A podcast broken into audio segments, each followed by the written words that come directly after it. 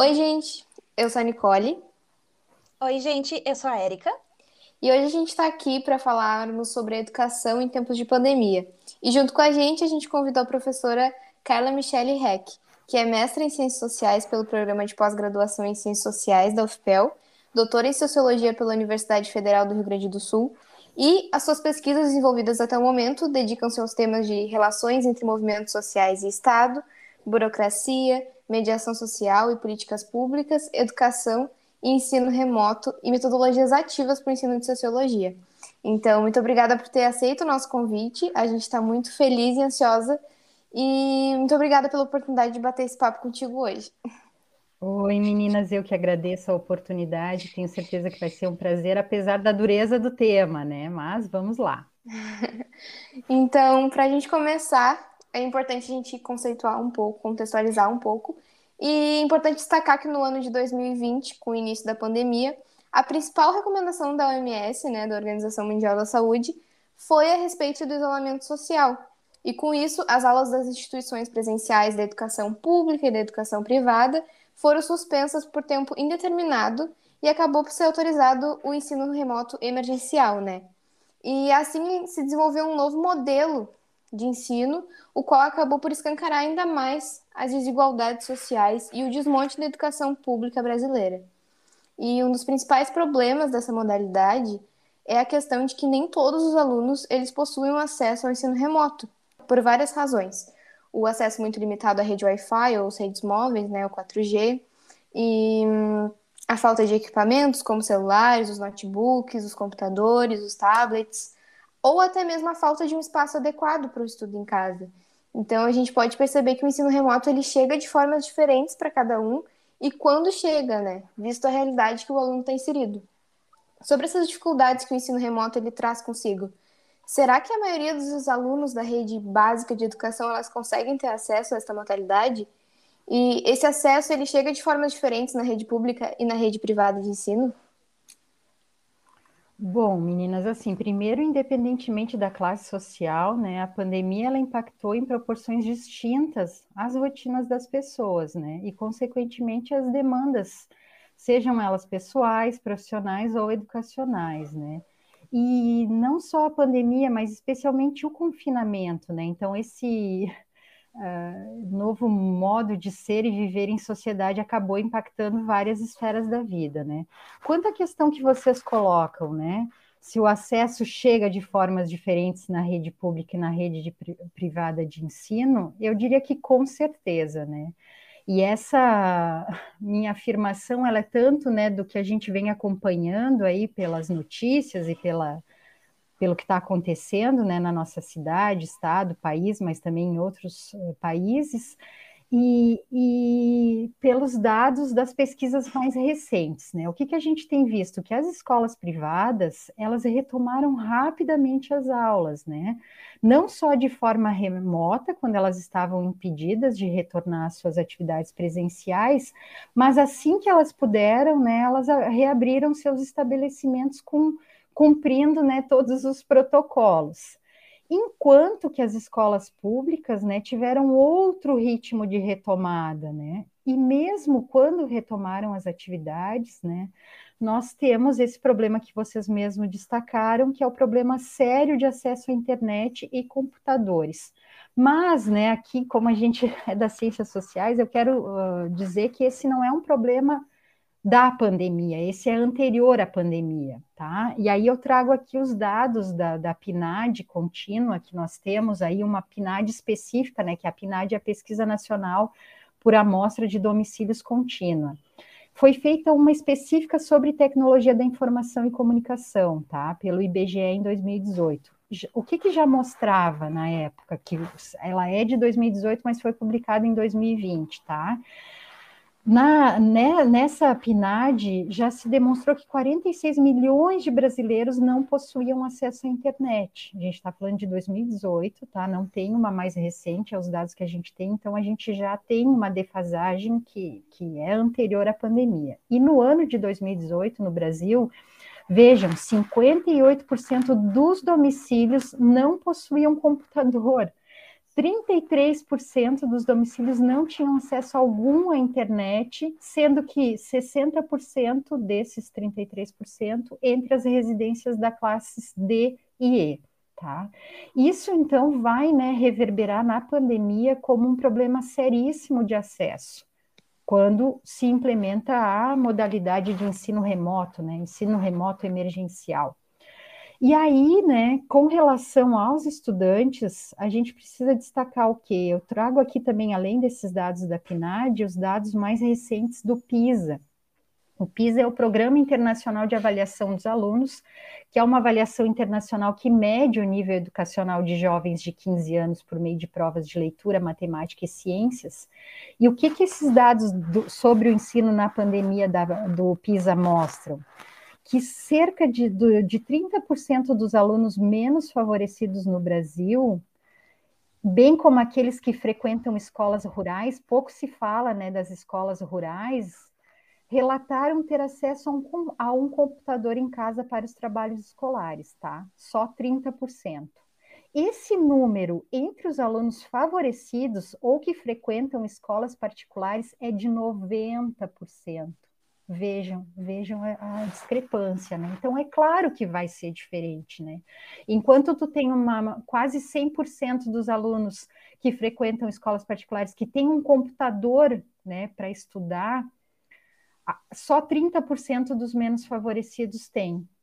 E outro elemento importante, né? As famílias com maior escolarização e melhores condições econômicas, elas têm acesso e dão continuidade aos estudos por meio de plataformas estáveis e conteúdos de qualidade, em contraposição às famílias com menor escolarização e piores condições econômicas, as quais são estruturalmente ou individualmente limitadas ao acesso a essa modalidade de ensino, e isso compromete a própria continuidade de estudos durante a pandemia e após a pandemia, né? Porque a gente está falando de curto e médio prazo. E eu ainda queria trazer mais dois elementos, né?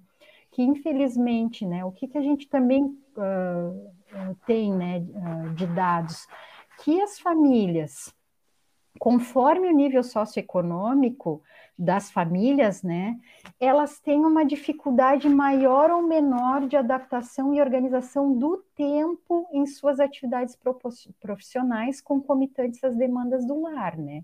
Então vamos pensar, né, que o espaço da casa ele acumula várias tarefas. Então o tempo que a criança estaria na escola, ela está em casa, demandando dos pais também, né, a atenção pais que muitas vezes estão em home office. Então, né, a gente tem uh, ali, dependendo do nível socioeconômico, esses atravessamentos. Né? E para encerrar essa questão, eu queria trazer um outro elemento importante, né, que não tem a ver só com os estudantes, mas tem a ver com a formação de professores né, e o trabalho docente.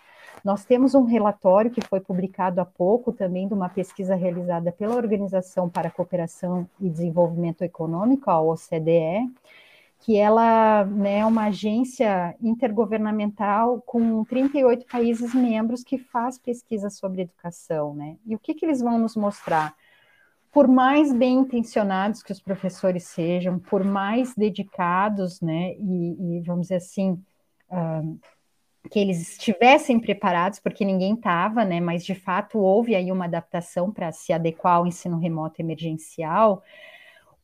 O Brasil tem um problema seríssimo que precisa ser levado em consideração, tá?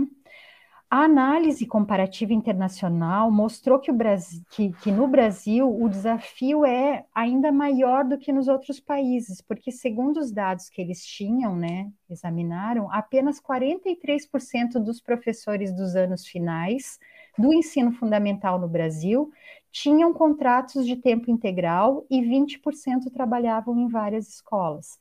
Então, isso também né, impacta diretamente na qualidade do ensino que é oferecido, seja ele presencialmente ou remoto. São dados muito alarmantes mesmo, né? E sobre a desigualdade social, ela ficou ainda mais clara agora durante a pandemia de Covid-19, né?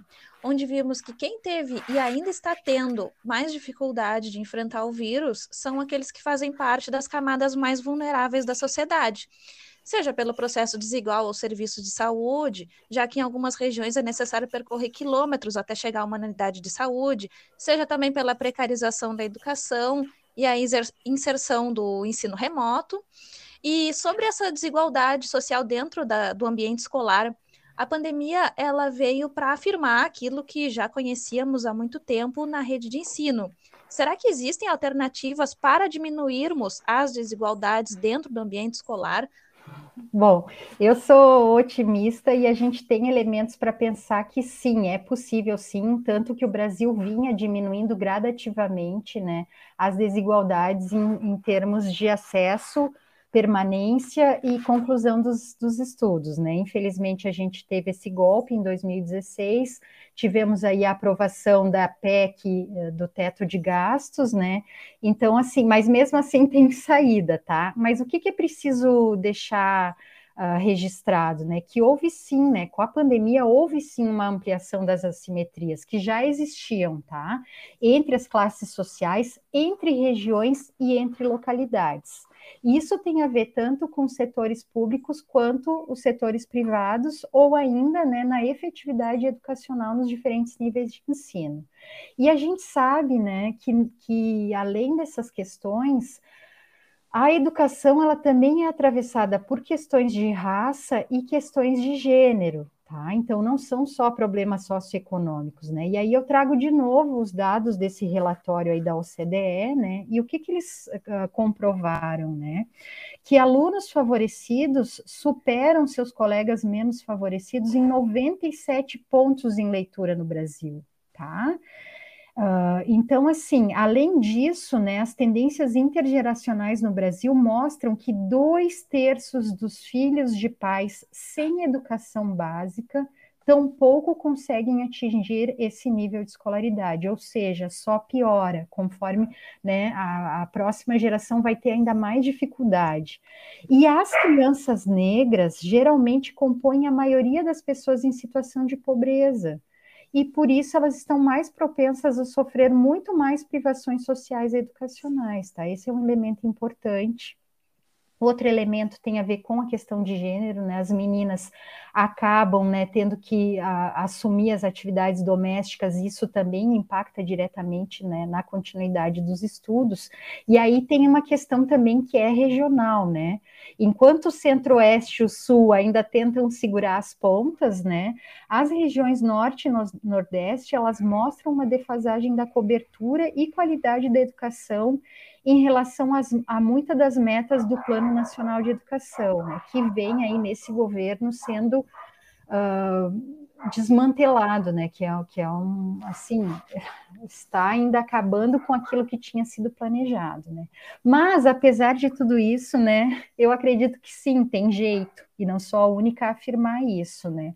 Uma das saídas é o acesso tecnológico não mais como acesso institucional, né, com aqueles laboratórios nas escolas, com computadores e internet, que já foi uma política importante implementada, que infelizmente não foi dado continuidade, né, uh, depois do golpe. Mas qual é a saída, né? É um acesso individual. Então, todas as pessoas vinculadas à escola têm direito e deveriam ter acesso. A gente viu várias iniciativas aqui, né? Pensando aqui na, em Pelotas, onde a gente vive, né? IFSUL fez isso, a UFPEL tentou fazer, né? Então, disponibilizar recursos para que os estudantes pudessem comprar computador, pudessem ter, né, uma bolsa internet, pudessem ter acesso. Então, assim, tem jeito né? E aí pensar num acesso individualizado.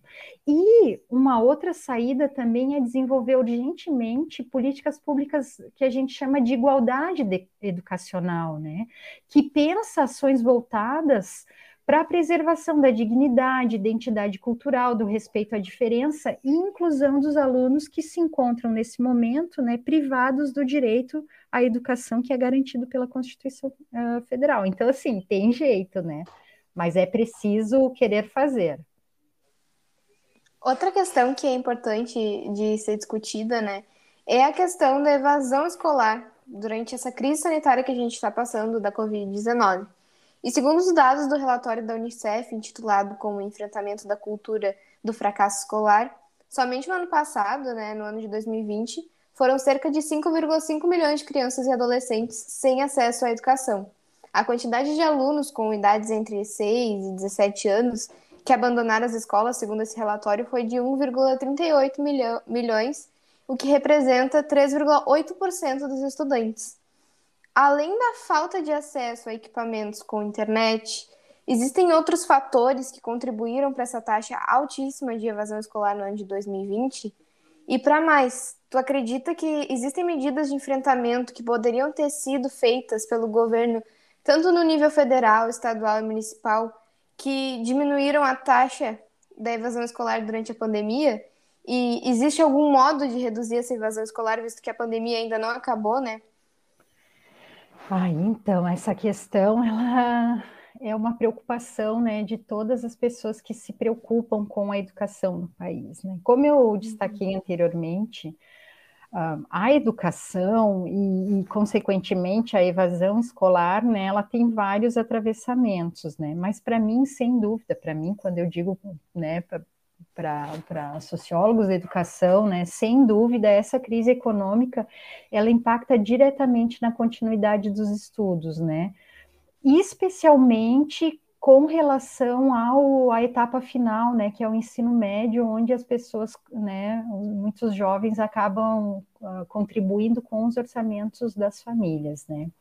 A questão para mim hoje, que além do acesso à internet, né, é o problema da fome, do desemprego e, consequentemente, da falta de renda, né. Eu acho que tem questões aí que precisam ser tratadas de forma estrutural no nosso país, para que as, as crianças e os adolescentes possam estar na escola ou possam, mesmo estando em casa, ter acesso à educação, né? Agora, para isso é preciso um conjunto de ações que garantam que essas crianças e adolescentes possam estudar, né? Eu acredito sim, tá? Inclusive porque a gente já tem exemplos, né, em outros países que é possível sim fazer a diferença, diminuir a evasão e garantir que as crianças continuem estudando. Eu vou dar aqui dois exemplos, tá? Um é de Portugal e outro é do governo alemão. Aí vamos dizer, ah, professora, mas aí, né, a Alemanha investe não sei quanto por cento do PIB dela em educação, ah, Portugal tem um governo progressista, mas sim, é possível ser feito. A questão é né, essa vontade política para que as coisas aconteçam. Então, esses dois programas, vejam que bonito, né? O programa português ele tem inclusive esse nome, Territórios de Intervenção Prioritária. Qual é a proposta? O que, que eles vêm fazendo, né? Eles, faz, eles estão trabalhando com base em um planejamento estratégico conjunto que permite né, uma resposta mais customizada às necessidades de cada comunidade, escola e aluno. Então, assim, tu não pode fazer um plano nacional, né, ainda mais do tamanho do nosso país, nem um plano municipal porque cada escola, a escola está no meio rural, está no meio urbano, é uma escola mais à periferia, mais ao centro, esses alunos são do bairro A ou B, qual a condição socioeconômica das famílias desses estudantes? Né? Então, assim, pensar a partir dos territórios, né, ações que permitam um atendimento customizado, como eles estão chamando, né? E o governo alemão né, batizou como alianças educacionais, eles estão fazendo lá um modelo que proporciona atividades extracurriculares, né, aos estudantes menos favorecidos.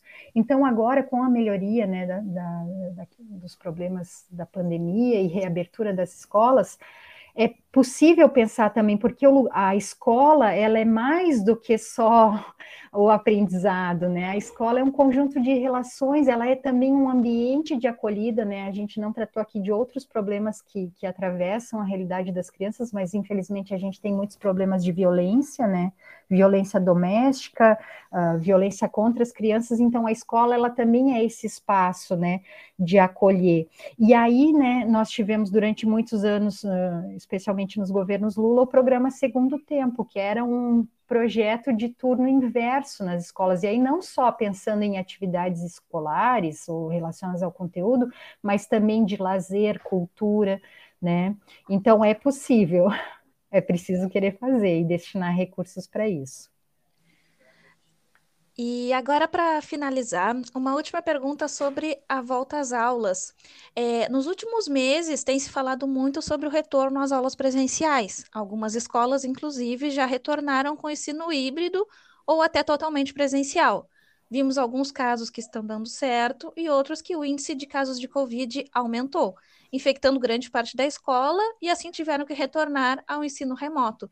Será que isso foi uma medida precipitada, talvez retomar para a parcela que não esteja tendo uh, acesso às aulas online fosse uma solução, e mais além que isso, focando na aprendizagem dos, estu dos estudantes, o ensino híbrido será uma opção para melhorar a aprendizagem dos estudantes, que vem sendo é, defasada pelo ensino remoto, ou talvez seria melhor cuidar da questão sanitária e após focar no reforço para os estudantes? Bom, para mim, né, Uh, eu coloco muito assim para mim, mas também represento aí um, um, conjunto de pessoas que acreditam nisso, né? Especialmente os epidemiologistas. A questão primeiro é garantir a vida e a saúde das pessoas, né? Infelizmente a pandemia ainda não acabou e eu considero sim precipitado esse retorno, especialmente por conta da circulação da variante Delta. A gente está falando aqui em 1 de setembro de 2021, são quase aí, né, dois anos de pandemia, e não se comple né, completou o ciclo de vacinação e as crianças e adolescentes estão completamente vulneráveis, né? Nós não sabemos, né? Uh, já existem dados que são pouco publicizados na mídia, que crianças também adoecem, crianças morrem também de coronavírus, né? E não se tem ainda uma estratégia de vacinação. Uh, alguns estados estão vacinando já adolescentes com comorbidades, com determinadas vacinas, né? Mas a gente ainda não tem uma previsão aí no calendário de vacinação para crianças e adolescentes, né? E as máscaras, né, que a gente sabe que elas protegem e podem ser sim um instrumento de proteção individual tanto para os professores quanto as crianças, na rede pública isso é um problema, por quê? Porque o que, que nós temos de informação hoje das escolas, especialmente as escolas estaduais aqui do Rio Grande do Sul que retornaram, né? As máscaras que foram entregues, elas são, para mim, um assinte à classe dos professores, né? Máscaras de pano, que já se sabe que a cobertura é muito pequena, frente especialmente à variante Delta, né? E as escolas estaduais, infelizmente, elas têm problemas de infraestrutura seríssima, né? Então, falta água, não tem banheiro, não tem uh, ventilação adequada. Muitas escolas estão, né, com esse tempo, uh, foram. Um, arrombadas, estão com problemas estruturais. Então, assim, a, abrir as escolas nesse momento, tu demanda né, do, espor, do transporte público, tu demanda da vida das pessoas que trabalham nas escolas e das, uh, dos trabalhadores que acompanham a vida escolar, né? Isso é um problema. Então, assim, uh, com certeza existem possibilidades né, de, de voltar. A questão é garantir vacinação e proteção adequada, né? Isso nos daria aí uma segurança, né? Até se conhecer melhor esse vírus e, e ter aí um, vacinas mais eficientes e, e, a longo prazo, né? Mas no momento, de fato, eu considero sim precipitado e falo aí a partir dos dados que nós temos, né? Perfeito, então, professora. Agradecemos mais uma vez por ter aceito o nosso convite Bom, eu que agradeço poder conversar um pouco com vocês, né, sobre essa difícil realidade e dos desafios que a gente tem para o futuro, né, porque nós vamos levar anos para recuperar é, esses problemas que, que, a pandemia trouxe, que não são só educacionais, mas são econômicos, né, mas tem saída sim e a questão é como é que a gente, enquanto sociedade, também pode lutar para que os recursos para a educação né, sejam garantidos e que o direito à internet seja também um direito garantido, né? Porque a gente viu agora, por exemplo, o presidente da República se negando a disponibilizar recursos para a internet para os estudantes, né? De fato, é uma política contrária à educação. Então, eu espero que com esse podcast, né, a gente possa aí também mobilizar outros sujeitos para encampar essa luta. É isso, professora. Muito obrigada. Fiquem ligados nas nossas redes sociais e ficamos por aqui. Tchau!